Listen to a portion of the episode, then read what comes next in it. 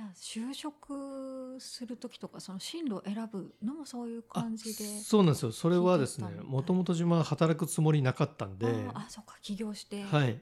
そうなんです。ねただその貿易を大学の時に動いたんですけどその時にですね500億ぐらいの会社やってる水産会社の会長さんと知り合ってボランティア活動を手伝ってたらうん仲良くなって。それ黄色いハンカチ運動っていうのがあったんですけどそれ手伝ってたら仲良くなっていや今貿易でいろんなサンプルを仕入れてこうやろうと思ってるんですって言ったらその会長さんが俺も一緒にやるって言ってくれてもう80何歳。うん大社長じゃないですかね。うんと学生みたいな。であなんかすごい人が手伝ってくれることになったと思って。でその方と一緒に会社を立ち上げるってなってもうすごい場所にたくさん倉庫とか会社とか持ってる人だったので、それこそその確かその千代とかうん呉服町とかその辺の間に4階建ての建物と大きな駐車場付きでここ自由にもう使っていいからって言われてあうわい最初からこんな大きな会社になるのみたいな。で動こうとしてた矢先にうん。その会長さんが事故になっちゃったで自分一人になったんですよ。でそんなもんできるわけもないからいきなり。何にもないのに知らないのに知識もないのに。でやっぱ貿易って一通り全部のこと分かってないとダメ。物だけじゃなくて。あ仕入れもそうだしもう貿易そもそもの貿易の全部の手ー順ですよね、そういうの全然知らなかったんであの商社に一回入ろうと思いました、うんでその商社を選ぶ基準もその、まあ、中国にその頃1年ちょっと留学大学の時してたっていうのもあるんですよ。ちょうどその会社をできなくなってそれから1年間中国に行ったんですよ。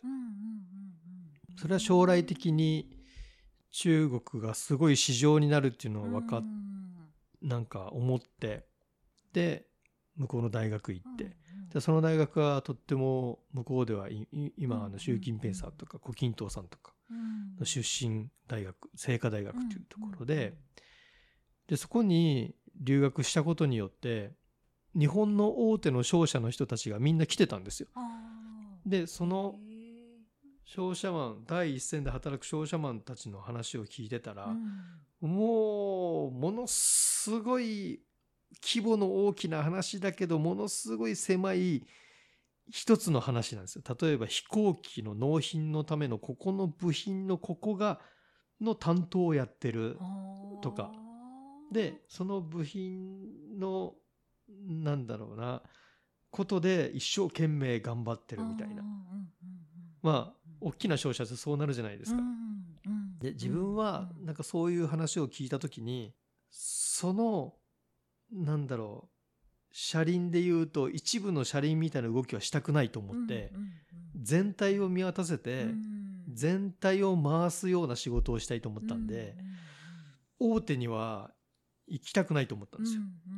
で中小規模で全体が分かって何でもできるところの会社で商社は選びました。うん、でそういう思いを面接で言ったらいきなり会長秘書になった なったんですよ。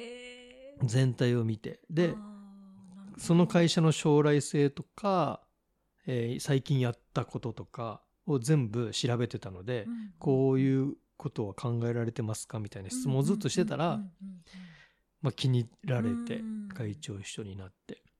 っていうのが就職した理由です。うん。じゃああれですね。自分のビジョンがすごい明確だとこうなんだろう役割もベストなポジションに采配してくれるもんなんであすね。そうですね、まあ、運よく恵まれてたっていうのはあるんですけどうん。たまたまそういう会社が見つかうって、ん。うん、何社か受けて全部それで受かったんですよね。うん。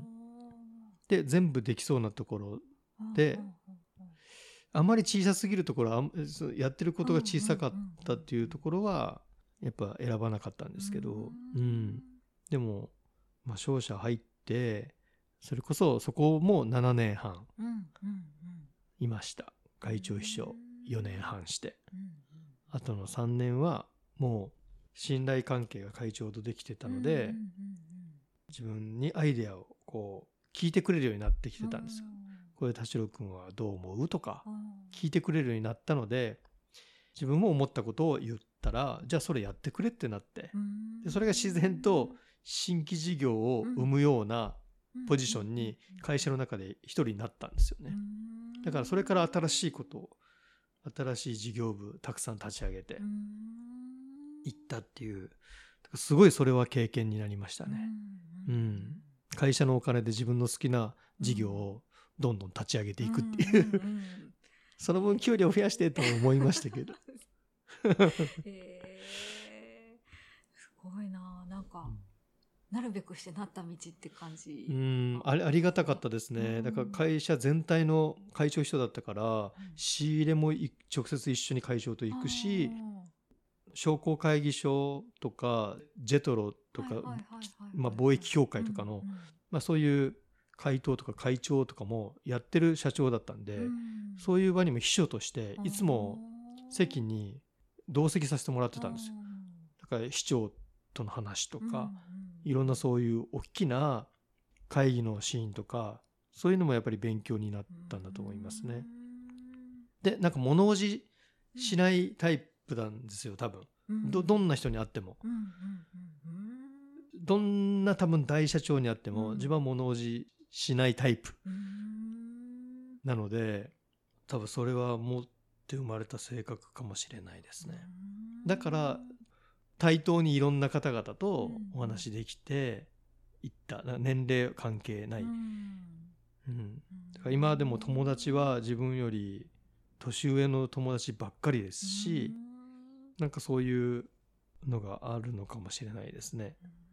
全然。人見知りとはまたあ違うんですね。物おじ違いますね。だから1対1は大丈夫あなんで。あそっか。そうです。なるほど、はい。へえ不思議な感覚ですねじゃあ思ってたことっていうか商社ではやりたかったこと叶ったみたいな、もう大変でしたけどねうん。商社は。もう全部全部一からやったみたいなことがたくさんあったのでいっぱい立ち上げたんですよね。ううん全部一からやることだったから全部自分で学んで、その仕組み作りをずっとしてきたんで、まあ、そういうのが多分好きなんだと思います。今でも全部一からそれって仕事になるのみたいなことを多分全部やってきてると思うんで。何でも仕事にする仕組み作りみたいなのは好きなんだと思います。うん、仕組み作りが好きなんですね。とかそういうビジネスを起こすのが好きなのかもしれないですし。商社の時はまあ大きく分けるとネットで卸をするっていうものを立ち上げたのでそれ日本で初めてだと思うんですよ。ネット卸って。業界では確実に最初にやったんで。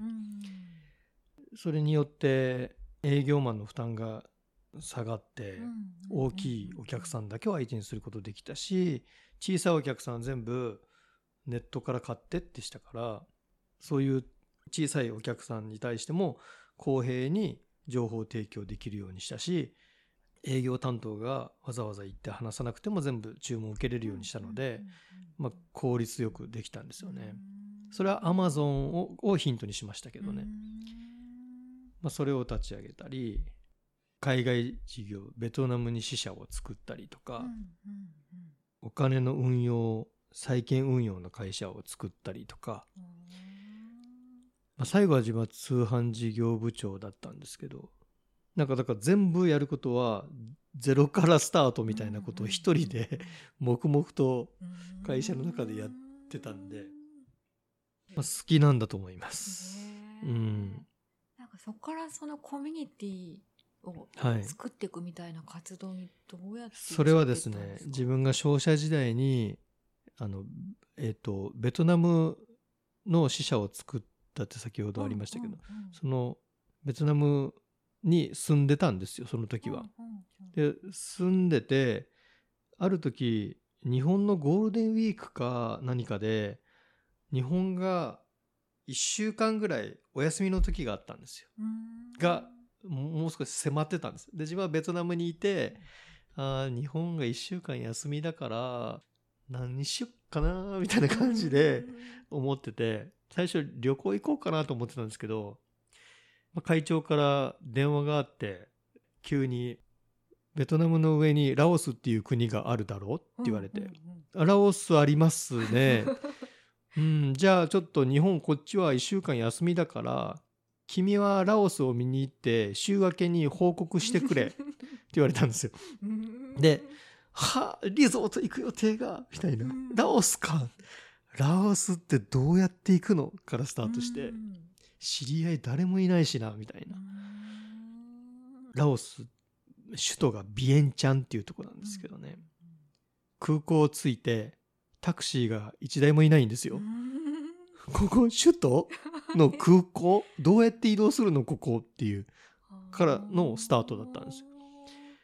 でそのラオスに入った時に空港からの移動はどうにかバイクのタクシーが来たんでバイクタクシーみたいなのが来たのでそれに乗って行けたんですよ。でとにかく街の真ん中に行ってくれって英語で言ってもちろんラオス語とかできるわけないので。でもなかなか通じないんですよね。セントラル・オブ・シティって言ってもわからない。もう でも遠くに街並みが見えてるから、あっちみたいな感じでどうにかどうにかこうついて。で、まあ、そこで市場調査みたいな感じで、まあ、会社として何ができるんだろうと思ってそこに売られてる商品とかを見て。でああこれは大変だなしビジネス的には難しいなって思って1日目であ終わったと思ったんですよ。レポート、えー書けないぞこれはって、うん、もう難しいですねっていう一言だったんですよ。でそれからせっかくだからなんか食事に行きたくてそのお店の人に美味しいところどっかある？みたいな感じでなんか住所書いてもらってそれをバイクタクシーに渡したらすっごい田舎に連れて行かれて青空食堂みたいなところでだいぶ離れたところに来てしまったんですよ。まだスーツケース持ったままですねホテルとかついてなかったんで。でまあ食べたのはいいんですけど帰り帰れなくなってホテルに。もうそんなところにバイクタクシーいるわけなく、ああ帰れなくなった。言葉も話せない。ってなってさまよったんですよ。とにかく遠くに見える街明かりを頼りに ホテルどこだろう？みたいな感じでスーツケース持ってガラガラガラ道も整備されてないですよ。で2時間ぐらい多分さまよって途中野良犬とかいっぱい来たりしてガラガラガラって引いてたら犬寄ってくるんですよね。だからもうスーツケースこう持ってそーっと行ったりしながら。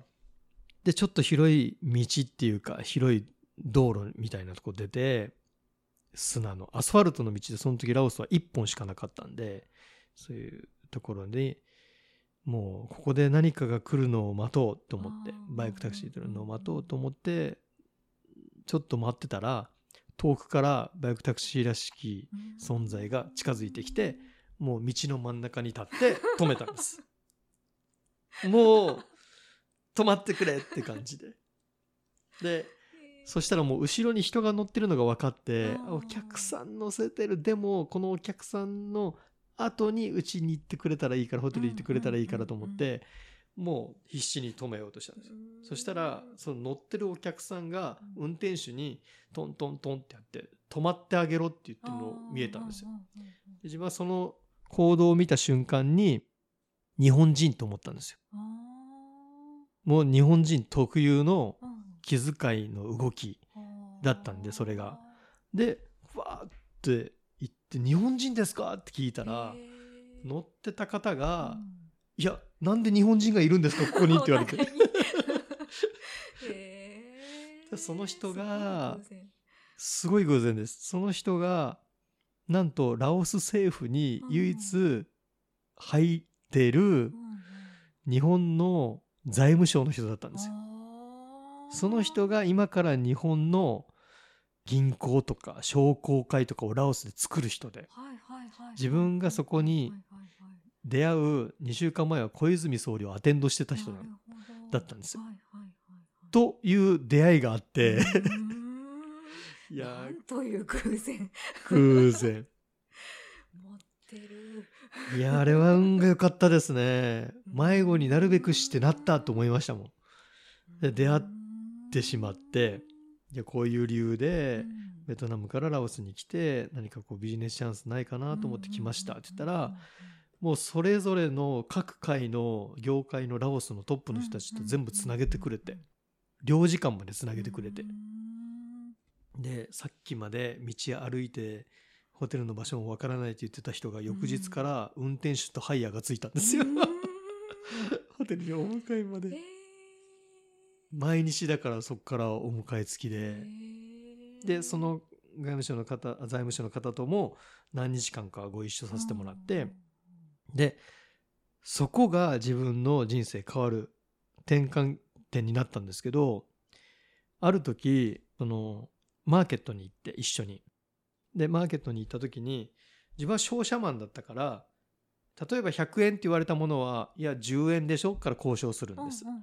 でまあ半額ぐらいとか4割ぐらいで落ち着くっていうのが東南アジアの風習っていうかまあベトナムとかタイとか中国とかでの交渉はずっとそうやってたんでもうラオスもそれが当たり前だと思って100って言われたものに対しては10でしょっていう交渉をやってたらその財務省の方が「田代さんあのここではそのままの価格で買い取ってあげてもらえませんか?」って言われたんですよ。であそういうことですかと思ってでまあ日本人代表の方だから確かに自分が失礼なね言動をするわけにはいけないなと思ったんですよただ。単純に。でも車に戻って言われたのがいや実はこの国では勝った負けたとかないんですって言われて。え勝った負けたがない？どういうことですかって言って。いやあの観光客相手にぼったくるとかそういうこともない。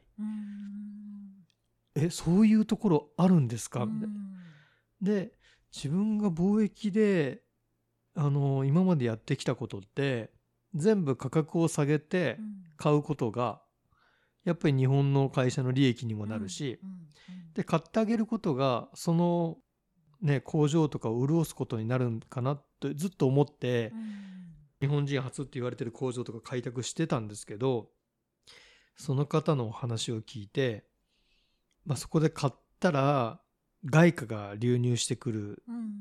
でそこで格差が生まれてくる。でそれが地域のコミュニティを壊し出す。嫉妬妬みが生まれる。って考えると外貨は特にいらない国って言われて、そういう考え方あったっていう衝撃を受けて、今まで自分がやってた貿易の活動って何だったんだろうと思って、でその方にまた教えてもらったのがここはコミュニティっていうものがあってみんなそれぞれ一人一人が役割を淡々とやってるだけ。できることをやってそれで生活してる。だからそこにお金が発生しないこともたくさんある。でそれでみんな幸せに生きてるんですって言われて。だから勝った負けたなんて発想がないんですよこの国はって言われて。あれ？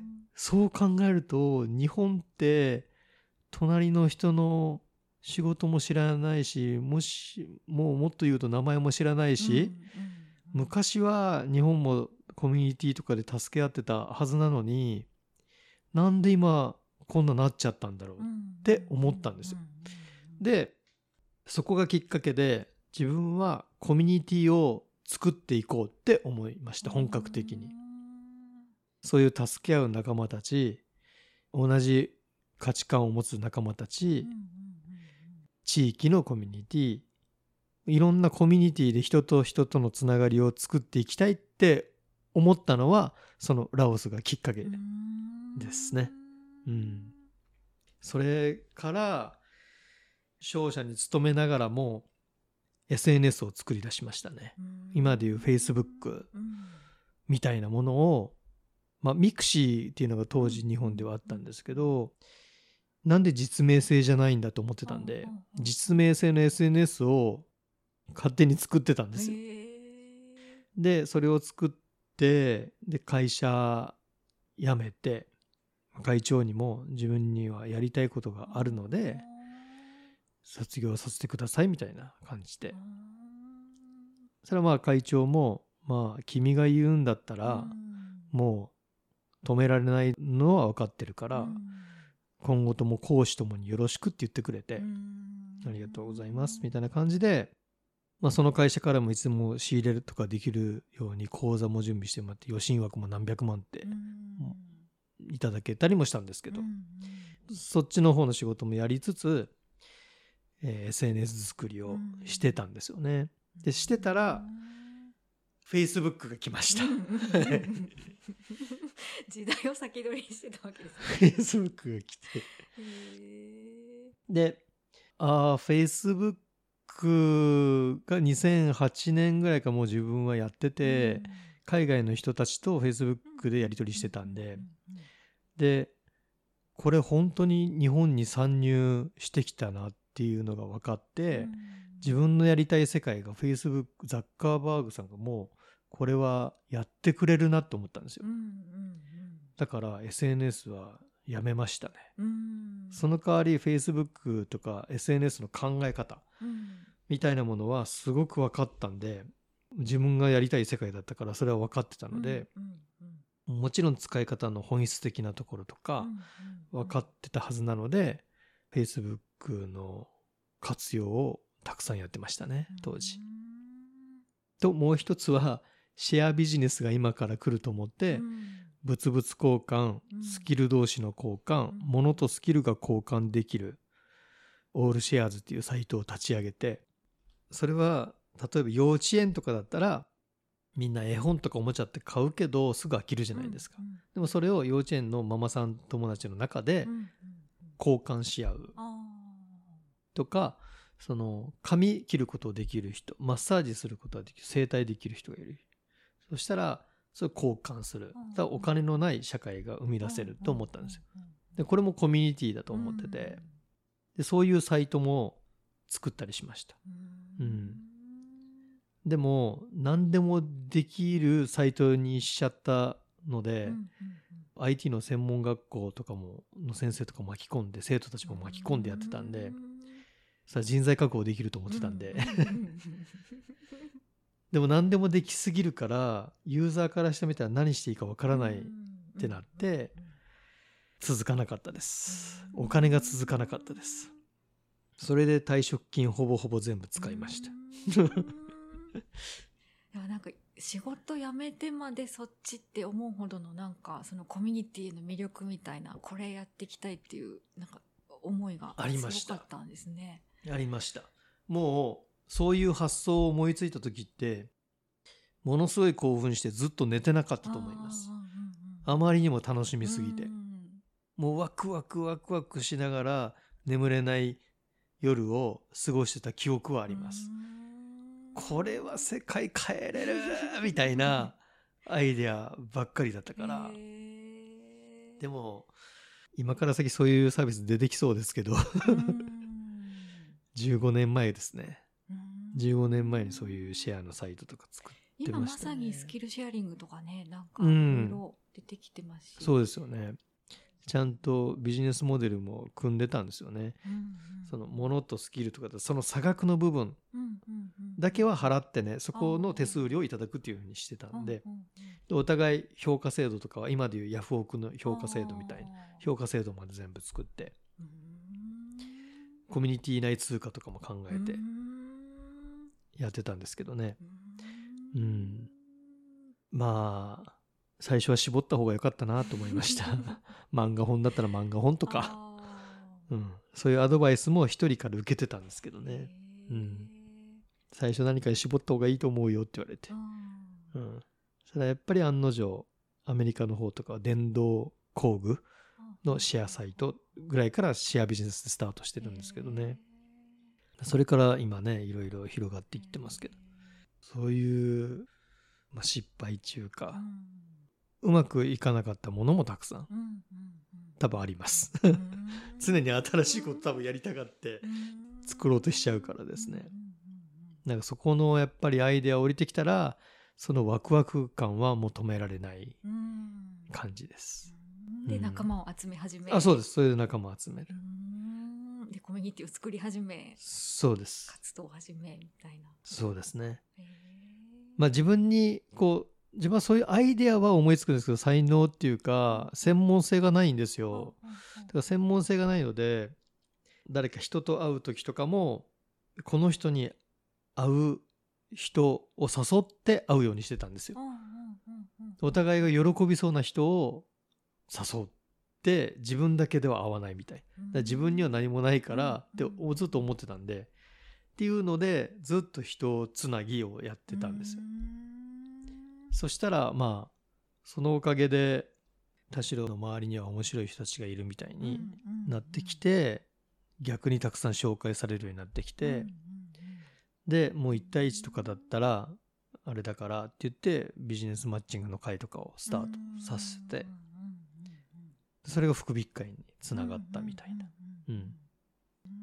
福引会もだから毎月福岡でまずスタートして毎月50人ぐらいは集まって。でそれを丸1年やったところで東京の方からもお客さんが来るようになってで東京で開催することになって、東京で開催したら全国で開催することになってでそうですね21都市ぐらいで開催するようになって輪が広がっていったっていう、うん。なんか自然に広がってった感じ、そうですね。そこまでで集客とかにも苦労なかまあ毎月まあレストランとか貸し切りするから集まんなかったら大赤字になっちゃうけども、うん。赤字になったことは一回もなくて。う、ん。うん。まあなんとかなんとか集まりましたね、うん。そこまで苦労せずに、うん、みんなみんながなんか口コミみたいな感じで言ってくれてたっていうのが大きいと思います。そこがやっぱり田代さんと絡んでると面白そうとか、うん。なんかメリットみたいなものを感じてくれてたっていうのがあるんですかね。あると思いますね。まあ自分が参加者の立場だったらっていうことはいつも考えてたので、どういうことをしたら嬉しいかなとか、どういう会だったら行くかなみたいなこととか、うん、ありますね。